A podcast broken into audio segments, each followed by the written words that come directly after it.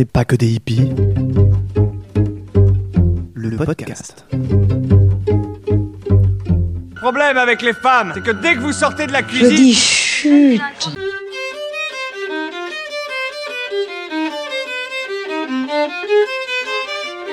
regarde-moi ça.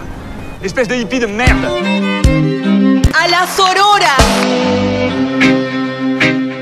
Never ever accept because you are a woman as a reason for doing or not doing anything. Bonjour à toutes et à tous et bienvenue dans le podcast Dont n'est pas que des hippies. Je suis Julie Lano, naturopathe, thérapeute en psychogestionnel et cuisinière holistique. Et ce podcast est là pour vous parler d'alimentation, de bien-être, de psychologie, le tout saupoudré d'un peu de féminisme. Il a pour vocation d'ouvrir les horizons, de vous donner de nouvelles pistes de réflexion et de vous apporter des connaissances sur votre fonctionnement. On n'est pas que des hippies, le podcast. Le mois de janvier est déjà entamé, on pourrait penser que c'est déjà trop tard pour la planifier cette année, qu'on a raté le coche. Mais que nenni, c'est encore une projection de je ne fais pas assez ou je suis encore en retard, tant pis, on verra plus tard, on verra en septembre.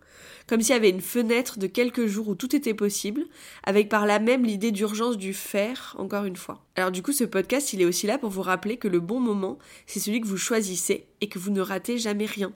Dans l'épisode précédent avec Clémence Tihiro, que je vous conseille d'écouter évidemment, elle parlait dedans que janvier c'était pas du tout le bon moment pour prendre des résolutions, parce qu'en fait on est en plein cœur de l'hiver, et du coup c'est plus le temps de l'introspection, du retour à soi, de l'observation et du repos.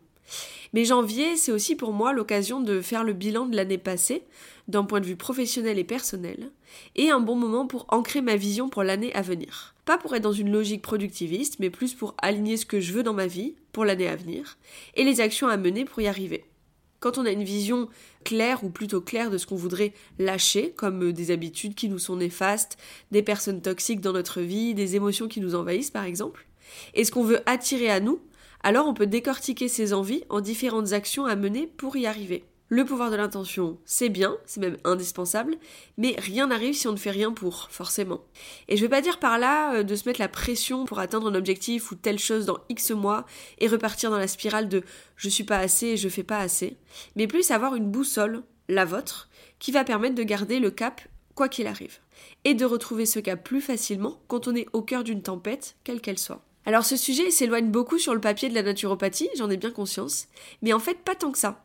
Effectivement, je vais pas parler du corps, de physiologie, de plantes ou d'alimentation, mais ce qui nous permet de prendre soin de notre énergie vitale, de notre système immunitaire, de nos émotions et de notre esprit, donc de notre corps, passe aussi par les sujets que je vais aborder. Avoir une vision de là où on veut aller et ne plus subir sa vie, et mener des actions pour y arriver. Et ces actions, elles sont là pour nous nourrir, nous faire du bien, nous faire grandir. Bah en fait, ce qu'il se passe quand on fait tout ça sans jamais se mettre la pression parce qu'on n'est pas là pour ça, je le répète, ben en fait on est mieux dans ses baskets, on se sent mieux dans notre tête et dans notre corps, on se sent moins perdu dans sa vie et en gros on prend soin de soi. Je reviens donc au sujet du podcast et euh, je vais vous parler de comment on trouve sa vision parce qu'en fait il y a plein de manières différentes. Déjà, vous pouvez vous poser pour faire un bilan objectif de l'année 2021. Est-ce que vous avez réussi à mettre en place vos victoires, vos difficultés, vos avancées? Parce qu'il y en a toujours. Là, on est 100% honnête avec soi et on note toutes les victoires, même celles qui nous paraissent insignifiantes parce que tout, absolument tout compte. Si vous mélangez pro et perso, alors vous pouvez parler d'argent, de projets menés à bien ou de ceux qui n'ont pas abouti, et vous pouvez écrire pourquoi ça n'a pas marché, pour en tirer des leçons précieuses parce qu'on apprend beaucoup de nos échecs qui font partie de la vie. Les week-ends entre amis, les sorties au théâtre, les randos, bref, tout ce qui vous a nourri au cours de l'année passée. Vous pouvez aussi faire le bilan de est-ce que vous êtes là où vous souhaitez être ou pas encore et aller dans le détail. Puis, vous posez vos intentions pour 2022. Vous pouvez prendre un moment, fermer les yeux et vous connecter à vos envies profondes. Qu'est-ce qui vous fait envie? Vers où vous voulez aller? De qui vous voulez être entouré? Ce que vous voulez lâcher ou laisser entrer dans votre vie? Dans cette vision, dont le guide c'est clairement la joie que l'idée même va vous procurer, découleront alors des actions à mener pour y arriver. Ça peut être plus de sport, plus de repos, plus de moments en famille, moins de taf ou changer de taf. À ce propos, si vous êtes dans une impasse dans votre vie professionnelle, je vous conseille d'écouter le podcast d'une amie qui s'appelle Le Tilt, pas mon ami, son podcast, et qui est très précieux quand on est en pleine remise en question de son avenir professionnel. Ça peut être aussi plus de nature, plus d'amour, plus de joie, moins de pression, etc. Alors on sort du schéma classique des bonnes résolutions qu'on tient rarement, on va pas se le cacher. Et on n'est pas là pour se dire que à partir du 1er janvier ou de quand vous allez écouter cet épisode, on va faire 30 minutes de méditation par jour, 5 heures de sport par semaine, manger méga équilibré tout le temps. Sinon on repart dans une pression pas possible et on repart dans le sentiment d'échec qui va inévitablement arriver si on n'arrive pas à tenir. L'idée, c'est pas d'essayer de se changer drastiquement, mais de se prendre par la main, comme on le ferait pour une amie, pour s'amener sur un chemin qui nous correspond mieux. Et le mot chemin, il n'est pas choisi par hasard. Tout ça, là, tout ce dont on parle, et la vie même, ben, pour moi, c'est un chemin. Parfois, il y a des troncs d'arbres en plein milieu, ça nous amène à faire un détour, à nous éloigner du chemin, mais on découvre plein d'autres choses dans cette aventure. Parfois, c'est des choses douloureuses, et parfois, le chemin, ben, il est parsemé de petites fleurs, et c'est le bonheur. Dans tous les cas, notre vie, si elle va d'un point A, la naissance, à un point Z, la mort, il y a quand même un paquet de lettres entre et je pense qu'elles valent vraiment la peine d'être toutes vécues. Donc j'en reviens à la vision globale. Je vous invite à trouver ce qui vous fait vibrer, ce qui vous met en joie, ce qui allume votre feu intérieur. C'est ça votre boussole. C'est ça qui va vous faire dire que c'est le bon chemin pour vous. Bien sûr, puis y avoir de la peur, de l'appréhension. C'est normal d'avoir de l'anxiété face à l'inconnu.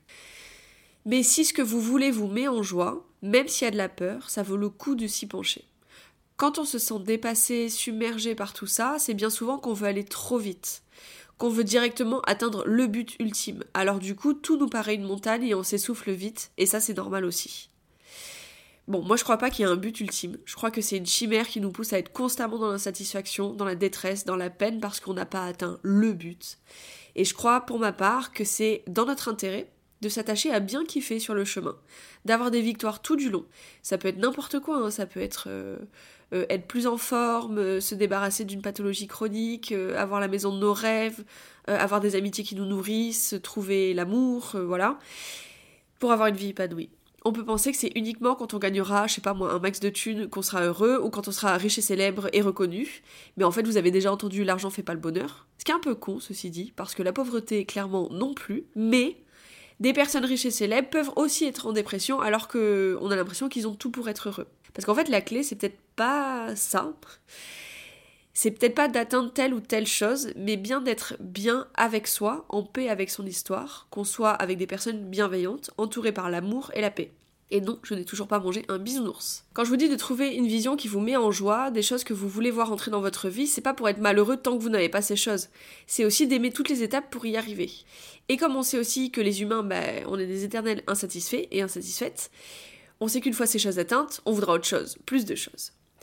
On dirait que je démonte mon propre discours, mais je vous assure que non. En fait, c'est juste important, je pense, d'accorder autant d'importance au chemin qu'au bout du chemin, qui ne se terminera finalement le bout du chemin qu'une fois mort, ou même pas selon vos croyances.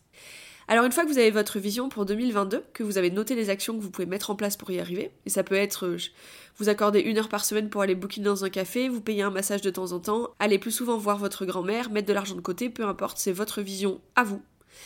Et que ces actions ne génèrent pas de stress, on peut aussi s'attacher au présent et aux joies quotidiennes. Avant d'en venir là, c'est important de ne pas se mettre la pression, parce que vous faites du mieux que vous pouvez et que franchement, si vous ratez le coche pour une des choses que vous souhaitiez mettre en place, ben en fait, euh, on s'en fout. On a souvent la croyance que si on rate un truc une fois, bah du coup c'est fini. Mais pas du tout. La vie c'est un mouvement constant, il y a tout qui change en permanence et il n'y a rien qui est gravé dans la roche. Donc ce que je peux vous conseiller, c'est juste de vous adapter, de mettre un point d'honneur à honorer, ce qui vous fait du bien, mais si vous ratez une, deux ou trois fois, ben c'est pas grave. Vous reprenez où vous vous êtes arrêté et c'est tout. Et donc, j'ai dit juste avant que vous pouviez aussi vous attacher au présent et aux joies quotidiennes. Parce que souvent, même dans les journées de merde, il y a eu un moment chouette. Il n'y a pas besoin que ce soit quelque chose de gros. Ça peut être, euh, je sais pas moi, un renard qui traverse la route. Ben, c'est rare et c'est beau. Ça peut être un rayon de soleil qui est venu vous réchauffer le visage à votre poste café, le compliment d'une collègue sur votre tenue, euh, le fait que vous avez réussi à méditer 5 minutes, ou votre enfant qui vous dit qu'il vous aime. Sans rentrer dans la positivité toxique, évidemment, parce que bah, quand on vit un truc dur, on vit un truc dur. Et c'est ok de pas avoir du positif tout le temps, et y a pas de problème avec ça. Mais on peut aussi, pour se sortir de la tête de l'eau, avoir de la gratitude pour des choses minimes, mais qui nous font du bien. Ça permet de sortir de la spirale du négatif qui nous entraîne souvent très loin. Ce qui n'empêche pas des fois d'être absolument incapable de voir du positif, et ça reviendra, ça revient toujours. Admettons que cette année vous aimeriez, je sais pas moi, rencontrer quelqu'un et vivre une histoire d'amour. Du coup, ça c'est quelque chose que vous voulez faire entrer dans votre vie. Qu'est-ce que vous pouvez mettre en place comme action pour y arriver? Alors ça peut être plein de choses. Ça peut être vous faire aider par un psy, ou une psy pour vous aider à réparer euh, les histoires précédentes qui vous ont fait souffrir. Ça peut être reprendre confiance en vous, apprendre à vous aimer, apprendre à poser vos limites, vous faire aider ou cheminer tout seul ou toute seule pour avancer dans vos styles d'attachement et sortir de la dépendance affective, par exemple, si vous en souffrez. Ça va aussi vouloir dire bah, faire de nouvelles activités pour faire de nouvelles rencontres. Bon, alors aujourd'hui, euh, avec le Covid, c'est un enfer sur Terre, j'en ai bien conscience. C'est aussi croire profondément que vous êtes digne d'être aimé comme vous êtes parce que croyez-moi, vous l'êtes. Admettons maintenant que ce que vous voudriez pour cette année, c'est être en meilleure santé. Alors, bah, du coup, vous allez pouvoir vous faire accompagner pour mieux comprendre ce qui se passe en vous. Mettre en place, avec douceur et sans jamais être drastique, je sais que je me répète, mais je crois que c'est important, une alimentation qui vous va à vous, une routine d'exercice physique qui vous correspond. Allez voir quelqu'un pour vous aider avec votre stress, vos émotions, apprendre à lâcher prise, être plus en contact avec la nature. Bref, il y a tout un panel d'actions que vous pouvez mettre en place pour vous aider à être en meilleure santé. C'est pour ça que faire des résolutions, en fait, ça sert à rien, parce que si l'intention première et la mise en action, elles sont indispensables pour avancer, on est sur, sur des sujets qui prennent du temps, qui demandent du temps, de la patience et de la bienveillance. Là, comme on est en plein cœur de l'hiver, et comme l'a dit Clémence dans l'épisode précédent, c'est le moment du repos, de l'introspection, c'est le moment de planter des graines au moins dans votre esprit, de prendre soin de vous, de vous nourrir sur tous les plans. C'est normal d'être plus ralenti à cette époque de l'année qu'en plein cœur de l'été, d'avoir moins envie de bouger et d'être moins au taquet. Et oui, je dis moins car je suis du sud-ouest. Malheureusement, on vit dans une société productiviste et capitaliste qui est persuadée que les humains et les humaines sont absolument décorrélés de ce qui se passe dans la nature. Bon, bah, euh, spoiler alerte, non. Nos biorhythmes suivent les saisons, aussi. Et si nous avons un cycle menstruel, et eh bien notre propre cycle a un rythme. D'ailleurs, je vais juste un peu parler de ça parce que je trouve ça Bon, moi ça me passionne et je trouve ça hyper intéressant d'avoir cette vision-là juste pour un peu mieux comprendre les saisonnalités du cycle menstruel. On scinde le cycle menstruel donc en quatre saisons. Le moment des règles, avec ou sans écoulement de sang, il correspond à l'hiver, au besoin de repos et de repli sur soi, du coup c'est exactement la période dans laquelle on est en ce moment en féminin sacré. Alors je dis féminin sacré parce que j'ai pas d'autre terme que celui-ci, même s'il est très binaire et il inclut du coup pas les personnes trans et non binaires. J'ai pas trouvé d'autres mots, donc j'utilise ça. Si vous avez d'autres, euh, un autre vocabulaire, utilisez-le à la place de féminin sacré. Donc on corrèle cette période du cycle à l'archétype de la sorcière. La sorcière, c'est celle qui est dans son antre, celle qui prépare les potions, qui est sage, qui a la connaissance. Donc c'est quelqu'un qui va être replié sur elle et qui va faire des trucs pour elle et qui va pas trop sortir de sa grotte. Juste après les règles vient le printemps, la saison de l'expansion, du renouveau, des graines qu'on a pu planter par le passé qui commencent à germer. C'est le moment de l'action, de la floraison. C'est l'archétype de la jeune fille naïve et pleine de vie qui a confiance en ses capacités, qui va tester des choses parce que bah du coup elle a pas beaucoup d'expérience, donc en fait elle va faire ses propres expériences à elle. Puis au moment de l'ovulation, on est en plein été, Là encore, on est enclin aux découvertes, aux rencontres, à passer du temps avec les autres, à prendre soin des autres aussi. C'est l'archétype de la mère, avec ou sans enfant, ça change rien. C'est celle qui prend soin de l'autre, qui est tournée vers les autres sans être sacrificielle. Puis vient l'automne, le temps avant les règles, qui correspond à ces putains de syndrome prémenstruel ou du trouble dysphorique prémenstruel. Pendant cette période, le temps ralentit les possibilités d'interaction avec les autres, enfin nos envies d'interaction, elles ralentissent aussi clairement on commence un peu un repli sur soi et une introspection. En féminin sacré encore, l'archétype de l'enchanteresse correspond à celle qui sait ce qu'elle veut et ce qu'elle ne veut plus dans sa vie, à celle qui fait le tri. Et les syndromes prémenstruels sont du coup en partie expliqués par des émotions ou des situations non digérées ou non réglées qui nous pètent à la figure tous les mois quand on entre dans une phase moins dans l'action. Comme on se pose plus, ce qu'on avait mis sous le tapis ressort de manière exponentielle parfois. Évidemment, les archétypes valorisés par la société sont ceux de la jeune fille et de la mère, mais je ne vous apprends rien. Sauf que cette dernière, la mère, elle doit être sacrificielle, elle doit tout donner à l'autre et s'oublier, dans notre société hein, évidemment. Tandis que la jeune fille, plus naïve que sage, elle est plus vue comme quelque, c'est plus comme quelque chose de positif qui permet de faire ses propres expériences et erreurs, les mêmes qui lui permettront d'acquérir en sagesse et d'avancer dans sa vie. Mais elle est vue comme une personne fragile à la merci d'une société patriarcale et capitaliste, oui, je remets encore ça sur le tapis, qui sait mieux qu'elle ce qui est bon pour elle et qui se permet de poser un regard sur elle, loin d'être bienveillant et respectueux. Mes hommages à Alain Finkielkraut qui a parlé des crop tops sur des enfants de 12 ans. Si vous ne connaissez pas, je vous invite à regarder la vidéo, ou c'est peut-être même pas utile en fait. Donc oui, les humains restent intimement liés au rythme des saisons. Et s'il y a un cycle menstruel, au rythme à l'intérieur même du mois. On n'est toujours pas fait pour vivre au sixième étage sans, voir sans jamais voir l'horizon et passer notre vie dans un bureau et dans les bouchons. Malheureusement, c'est souvent le modèle proposé qui amène bon nombre d'entre nous à l'épuisement, à la perte de sens et à la souffrance de l'âme. Et évidemment, même si vous vivez au sixième étage, il y a quand même plein de choses euh, qu'on peut mettre en place pour être plus en contact avec la nature, justement, et nourrir notre âme et euh, se prémunir de l'épuisement. Encore heureux. Pour en revenir donc au sujet principal de cet épisode, rien ne sert de faire des plans sur la comète, des rétroplanning, des deadlines. Connectez-vous à votre vision. Voyez ce que vous pouvez mettre en place pour y arriver et naviguer. Parfois vous dériverez et c'est la vie. Et parfois vous tiendrez la barre et c'est la vie aussi. Dans tous les cas, moi ce que je vous invite à faire, c'est de vous accrocher chaque jour aux choses positives que vous avez vues, vécues ou entendues. Même dans les moments difficiles, sans tomber dans la, positivité toxique. Si votre vision est claire, alors votre chemin, il l'est aussi. Même si, encore une fois, il sera pas linéaire et c'est normal. Et franchement, tant mieux, sinon je crois qu'on s'emmerderait comme des rats morts. Ce que vous pouvez faire tout au long de l'année qui vient, c'est par exemple faire un bilan tous les trois mois ou à mi-parcours sur où vous en êtes, vos avancées, ce qui fonctionne pas, vos blocages, pour prendre de nouvelles décisions, pour vous aider si besoin, euh, parce que parfois on n'y arrive pas. Et vous faire aider si besoin parce que des fois on n'y arrive pas tout seul, ni toute seule. Ou alors ça peut être de vous connecter régulièrement à votre vision, en fermant les yeux, en respirant profondément et en vivant les émotions positives que cette vision vous procure. Ça peut être tous les matins, toutes les semaines, quand vous y pensez, on s'en fout. C'est à votre rythme. Vous pouvez vous connecter euh, à cette vision-là quand vous êtes en crise de sens, en crise de doute, dans le je vais jamais y arriver ou autre très aidant, je suis euh, nul.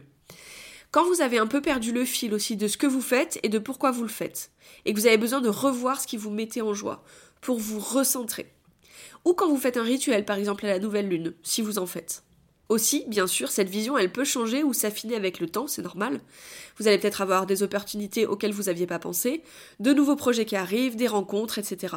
Restez cool, restez focus sur votre vision, certes, mais ne fermez pas la porte au reste si encore une fois, et c'est le plus important, ça vous met en joie. Et pour terminer, alors puisque vous écoutez cet épisode, c'est probablement que le sujet vous intéresse, et d'ailleurs je vous remercie de le faire, et que les pistes que je vous partage, elles, vont vous parler. Mais euh, vous comme moi, on va pas se mentir, on est abreuvé constamment par des trucs pour être la meilleure version de soi-même et autres guides pour faire ci ou ça et éviter de, gâcher sa vie.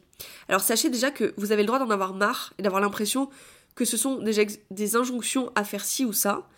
Et en fait, c'est peut-être pas qu'une impression. Vu la masse d'infos, on est vite étouffé et noyé dedans.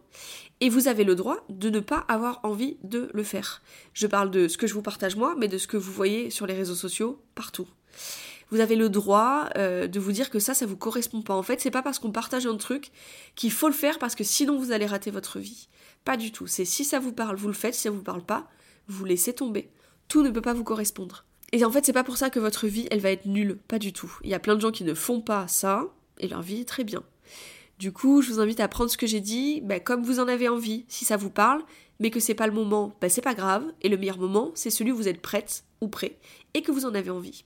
En fait, vous menez votre vie comme vous l'entendez et vous pouvez décider de prendre ou non ces exercices, visions et conseils. Ce sont que des propositions, pas des injonctions. Voilà, c'était quand même important, je trouve, de le préciser parce que, en plus, là, en début d'année, entre les détox qui sont proposés par tout le monde, les injonctions à euh, préparer son année, euh, à faire ci, à faire ça, à se remettre au sport, à voilà, euh, manger absolument parfaitement, à faire du jus de céleri, 3 litres de jus de céleri par jour, etc bah je, en fait, c'est chiant. Voilà, c'est chiant. Du coup, vous prenez que ce qui vous parle et que ce dont vous avez besoin au moment où vous en avez besoin. Voilà, c'est la fin de cet épisode. J'espère qu'il vous aura plu et parlé. Je profite d'être dans vos oreilles pour vous parler du programme court et appris tout doux Happy New Year que j'ai lancé pour vous aider à entamer cette nouvelle année. Vous trouverez dedans un guide d'une trentaine de pages avec 8 pages de shadow work, des exercices pour aller en profondeur dans ce que vous voulez voir se dessiner dans votre vie en 2022. C'est une infime partie que je vous ai partagée dans le podcast.